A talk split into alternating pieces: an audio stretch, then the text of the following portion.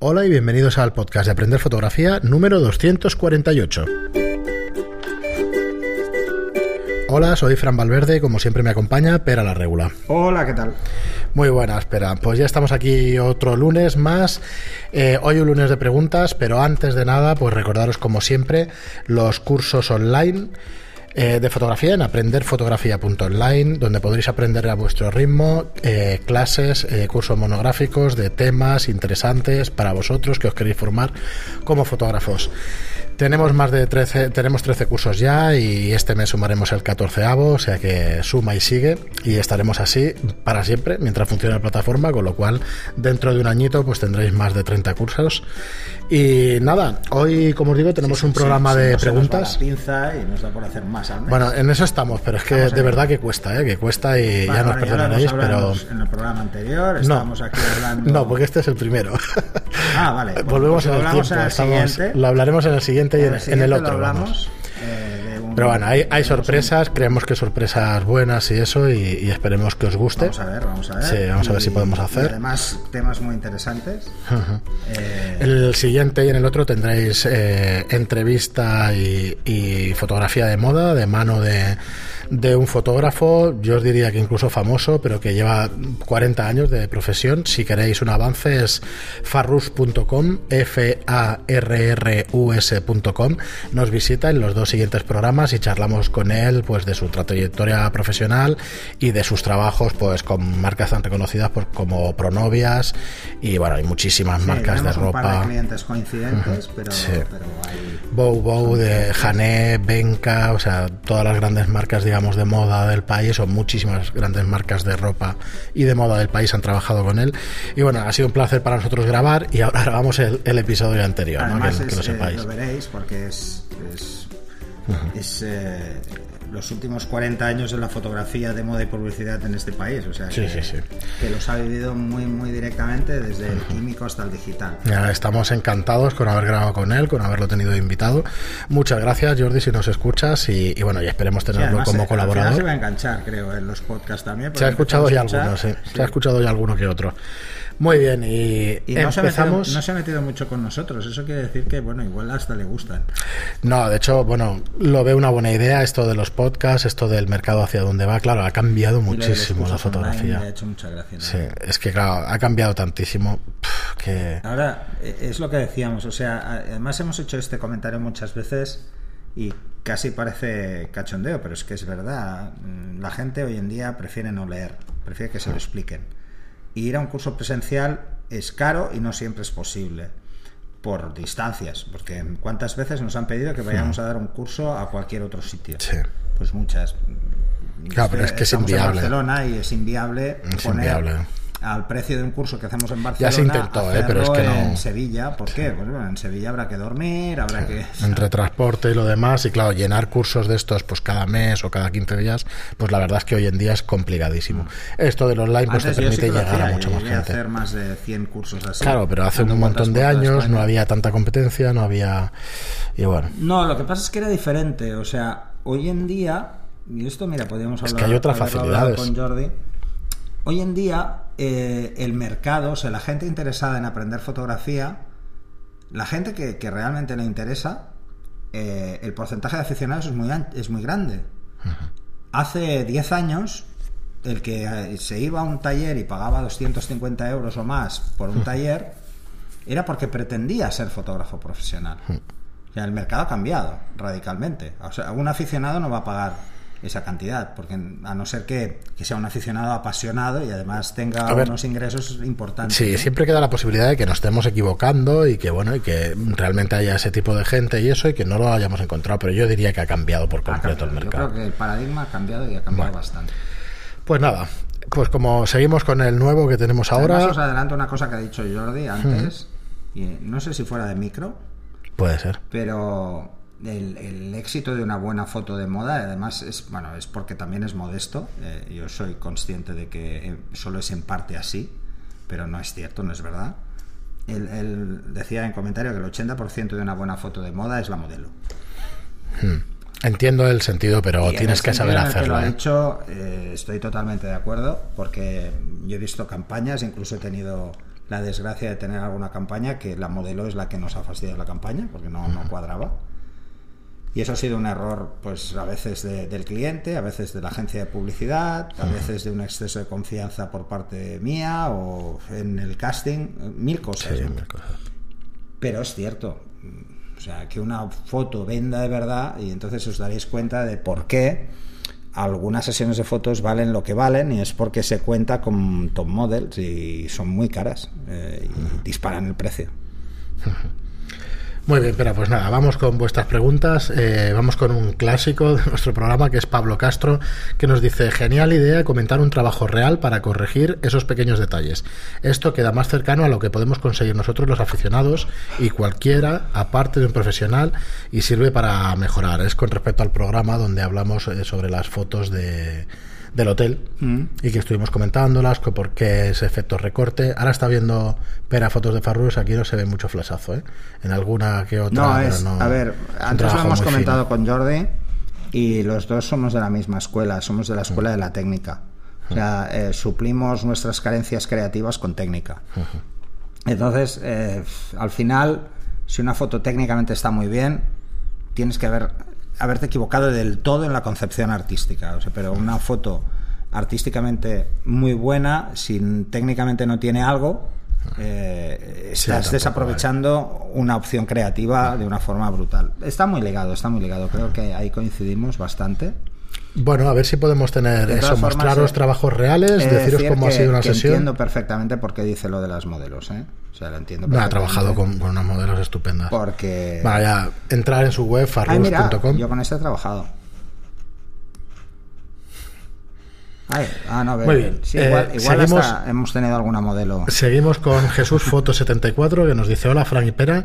Tengo una Nikon D500 y me gustaría que me aclaraseis el mando de, subir y sobreexposición porque cuando disparo de noche lo subo a tope para no subir demasiado de liso.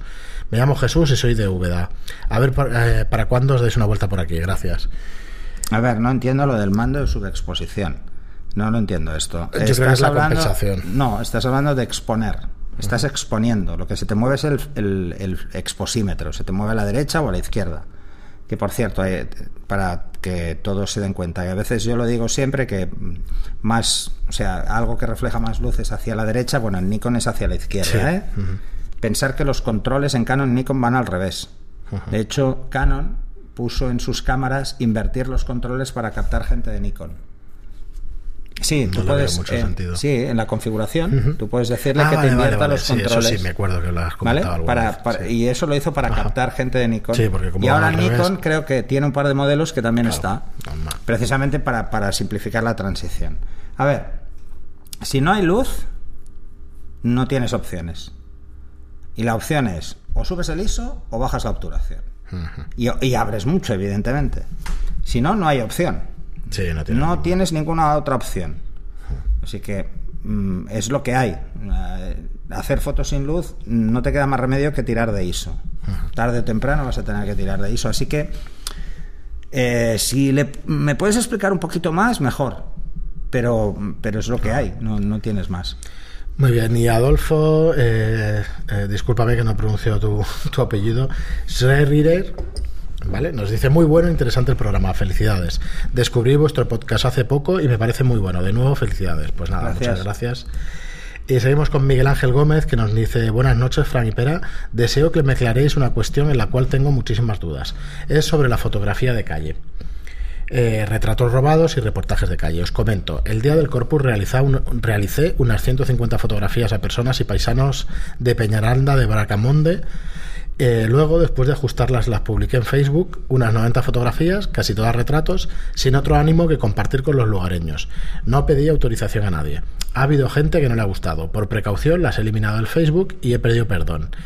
Eh, sé de la ley de lo primero que hay que tener claro es que nadie puede tomar una foto nuestra aunque estemos en un lugar pública y, público y difundirla. La ley en este sentido es clara. El artículo 7.5 de la ley orgánica 1 barra 82 de 5 de mayo de protección civil del derecho al honor a la intimidad personal y familiar y a la propia imagen dice lo siguiente. Tendrá en la consideración de intromisiones ilegítimas la captación, reproducción o publicación por fotografía, film o cualquier otro procedimiento de la imagen de una persona en lugares o momentos de su vida privada o fuera de ellos. Entonces, ¿Cómo los fotógrafos como Tino Soriano, Rodrigo Rivas, etcétera, etcétera, no tienen problemas? ¿O piden permiso y firman autorización? Si es así, ¿me podríais facilitar algún documento para tener la autorización? Muchísimas gracias. Sí, es, eh, así. sí, es así. Es así. Además, es un tema que he tratado muchas veces y que lo hablamos en un podcast, porque precisamente también había pasado algo así. Eh, eh, déjame, lo busco y os lo ponemos en las notas del programa porque cuando hablo de esto, ¿eh? cuando hablamos de, la cesión de derechos, eh, temas de foro aquí, está en el foro ¿eh? de la red social. Mira, hay, hay un post que se llama cesión de derechos de imagen, lo podéis buscar, que ahí hablo de la Ley Orgánica 1-82 de Protección Civil del Derecho al Honor y la Intimidad Personal y Familiar y la, y la propia imagen, que tenéis un link, además directamente a la ley, al BOE, eh, y luego lo que habla el apartado 2 del artículo 8 de la ley 182, ¿vale? Y abajo tenéis un acuerdo de cesión de derechos de, imagen. Un acuerdo sencillo, muy sencillo, que podéis llevar impreso y pedir autorización. A ver, ¿cómo lo hacen estos fotógrafos? Pues hay de todo. Eh, si tú coges y te vas a hacer fotos a otro país, eh, en la mayoría, en muchos países esto no es así. Si estás en la calle no tienes eh, derechos de imagen, pero en Europa sí. Entonces, deberíais pedir una autorización. ¿Y qué debe decir la autorización? Bueno, debe dejar claro, en tu caso, por ejemplo, que estas fotos son para tu, tu book, tu portfolio, y solo como promoción mm, personal. O sea, no vas a vender las fotos. Porque si vas a vender las fotos, eh, ellos deberían cobrar.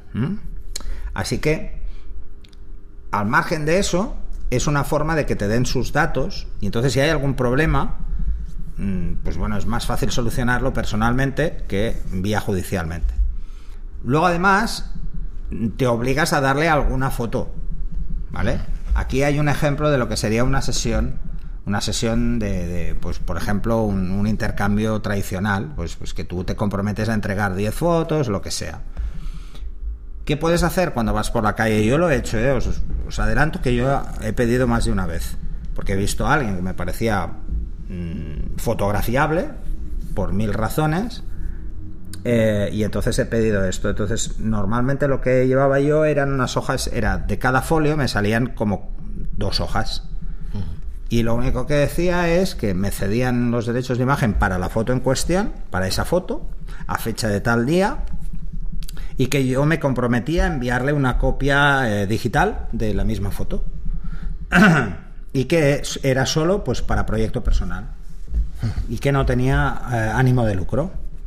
Que si en algún momento esa foto pues eh, llegaba a, a ser publicada por ejemplo, en una exposición y esa foto llegaba a ser vendida, pues tenía un porcentaje. Y ya está, es sencillo. Eh, pero, por ejemplo, en el acuerdo que veréis en este, pues dice, quedan fuera de este acuerdo la cesión o venta a terceras personas físicas o jurídicas. O sea, las fotos que vais a hacer no se las vais a ceder a nadie sin consentimiento por escrito de la persona que aparece. Os tenéis que cubrir, porque normalmente, mm, sobre todo en una ciudad pequeña y tal, o en un pueblo, no suele pasar de la pataleta. Pero bueno, es que en un pueblo que tengas medio pueblo rebotado porque he subido unas fotos, pues tampoco es buena idea. Eh, porque no tiene sentido, porque no, vale la pena. Entonces. Esperemos que te sirva. Te dejamos aquí el enlace, las notas del programa y así lo ves. Lo, que te has encontrado es que es algo que muchos fotógrafos no saben qué pasa, pero tú te lo has encontrado de narices. Y es que has hecho una serie de fotos con toda la buena intención. Sí y hay gente que se te ha enfadado. Normal. No, has hecho lo que tienes que hacer, retirarla. A ver, yo, yo, he de decir una cosa, ¿eh? A mí me hacen una foto sin mi consentimiento en la calle o haciendo lo que sea y también me enfado. es normal. Pídeme permiso si me quieres hacer una foto.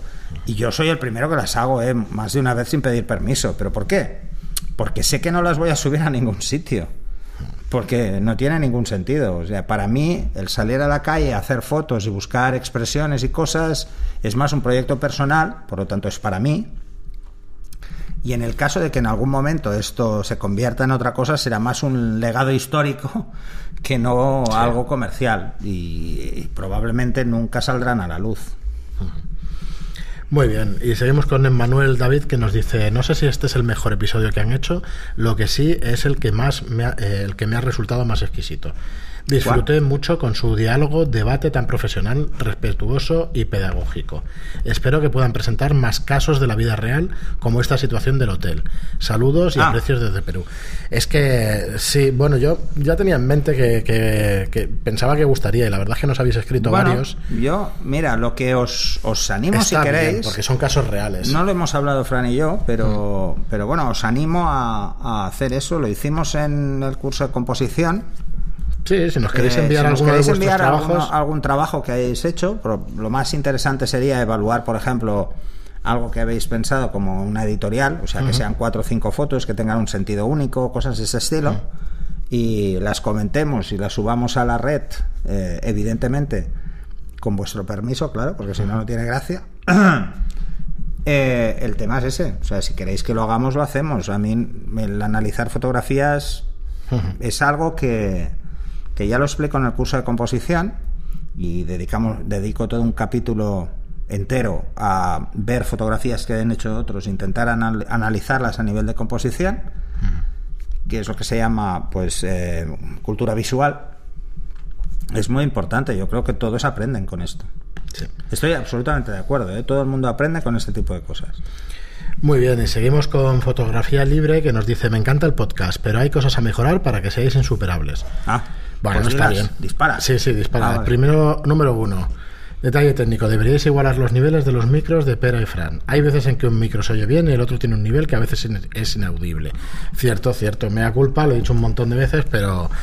Pero es que vamos cambiando. Bueno, eh, insistiré más, es culpa mía de no estar encima y tal. Y luego el retoque, pues no. El retoque.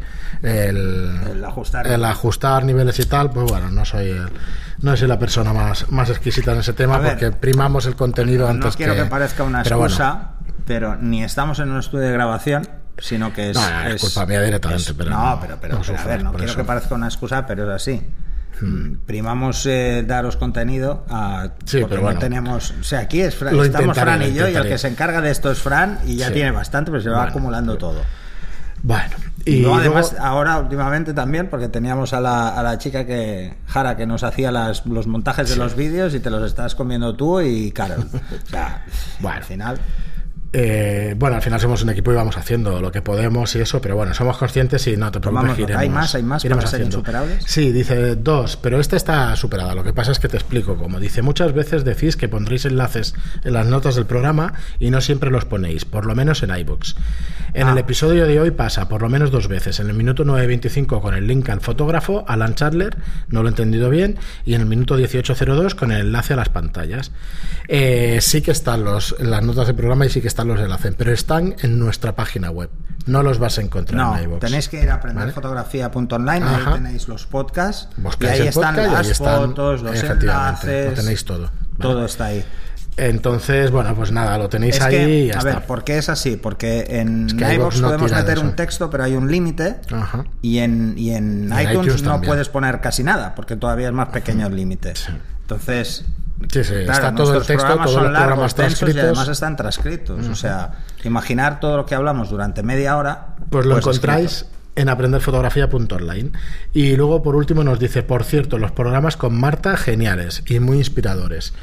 Pues sí. Marta es una crack. Marta es una crack y haremos más cosas con Marta porque creo que puede aportar muchísimo al mundo de la docencia. Y Marta, si me estás escuchando, lánzate, lánzate, pero ya, ya sabes que aquí te vamos a ayudar en todo. Por cierto, los dos programas anteriores que hemos grabado, que escucharéis posteriormente a este, si alguien se ha aclarado, pues ya me lo dirá, eh, no le hemos dicho, pero te están animando a lo del libro. ¿Quién me está animando? ¿No lo has leído? En No, el Telegram. no, no, no, Pues hay hago- varios. hago- Hay varios mensajes. Me Haces oídos sordos, vale. No, y dos Oídos, sordos no, porque no, no son mensajes de audio. pues eh, Ahora son capaces de grabar mensajes de audio. Pues ya te están animando ahí Yo también lo compraré, pone como hashtag o algo así. ¿Ah, sí? Yo también compro un libro, también algo así. ¿Han hecho un hashtag y todo? Sí. Joder, macho. ¿Vale? Estáis O sea, que, fatal. que lo sepas. Esto a los de Telegram, os lo digo, ya lo sabéis, porque lo sabéis ya, estáis fatal. Pues nada, sí, Que, eso. por cierto, foto- hemos, hemos pasado en Telegram la cifra maléfica del 666, que no había forma de pasar de, de tener 666 usuarios, es el número de la Sí, bestia. así es. Eh, ya está Sí, superado. más de 800 en la red social, o sea que en la red gracias. social estamos ya cerca de 900. Ah, no, 800, 843. 843, pero bueno. Es que cuando lo escuchen estaremos más cerca de los Sí. 900 que de, que de otros. Y vale, pues seguimos con Clinchy Food que nos dice, nos hizo una pregunta sobre accesorios de, de flashes y tal en un par de programas anteriores. Y nos dice, me refería a si compro el Profoto A1 si me sirven los artilugios de mi flash manual actual, un 580 de Canon. En principio no, pero depende de qué artilugios. Igual te los puedes ¿El qué? modificar si le sirven los artilugios del flash manual actual, el Canon 580, al Profoto A1. No, porque es redondo. porque- El Profoto efectivamente. 1 no te sirven. Pues alguna no pantalla, que- alguna cosa que puedas adaptar, pero poca cosa. Mm, Difícil, Sí, lo, veo, difícil. lo veo difícil. Eh, lo veo difícil. Eh, pero bueno, depende del artilugio, porque ya piensa que, que con el Profoto 1 ya vienen tres, ¿vale? Vienen tres con él, o sea que, que con esos tres se cubre bastante. Muy bien. Y David Morales nos dice, hola Pera, este nos ha escrito ahora mismo en la red social. Sí, Nos dice, hola Pera, hace tiempo que no escribo, aunque soy suscriptor y sigo haciendo los cursos y los escucho en todos los podcasts. Ya me han resuelto muchas dudas desde los podcasts. A ver si puedes echarme una mano ahora. Lo he escrito en el chat de Telegram, pero te lo escribo también en directo por si no lo ves ahí. El tema es que estoy tanteando de comprar los modificadores de Flash Mag Mod. La cosa es que valen una pasta y no quisiera tirar el dinero en algo que promete mucho pero no soluciona nada. ¿Qué opinión me das de estos modificadores Mag Mod?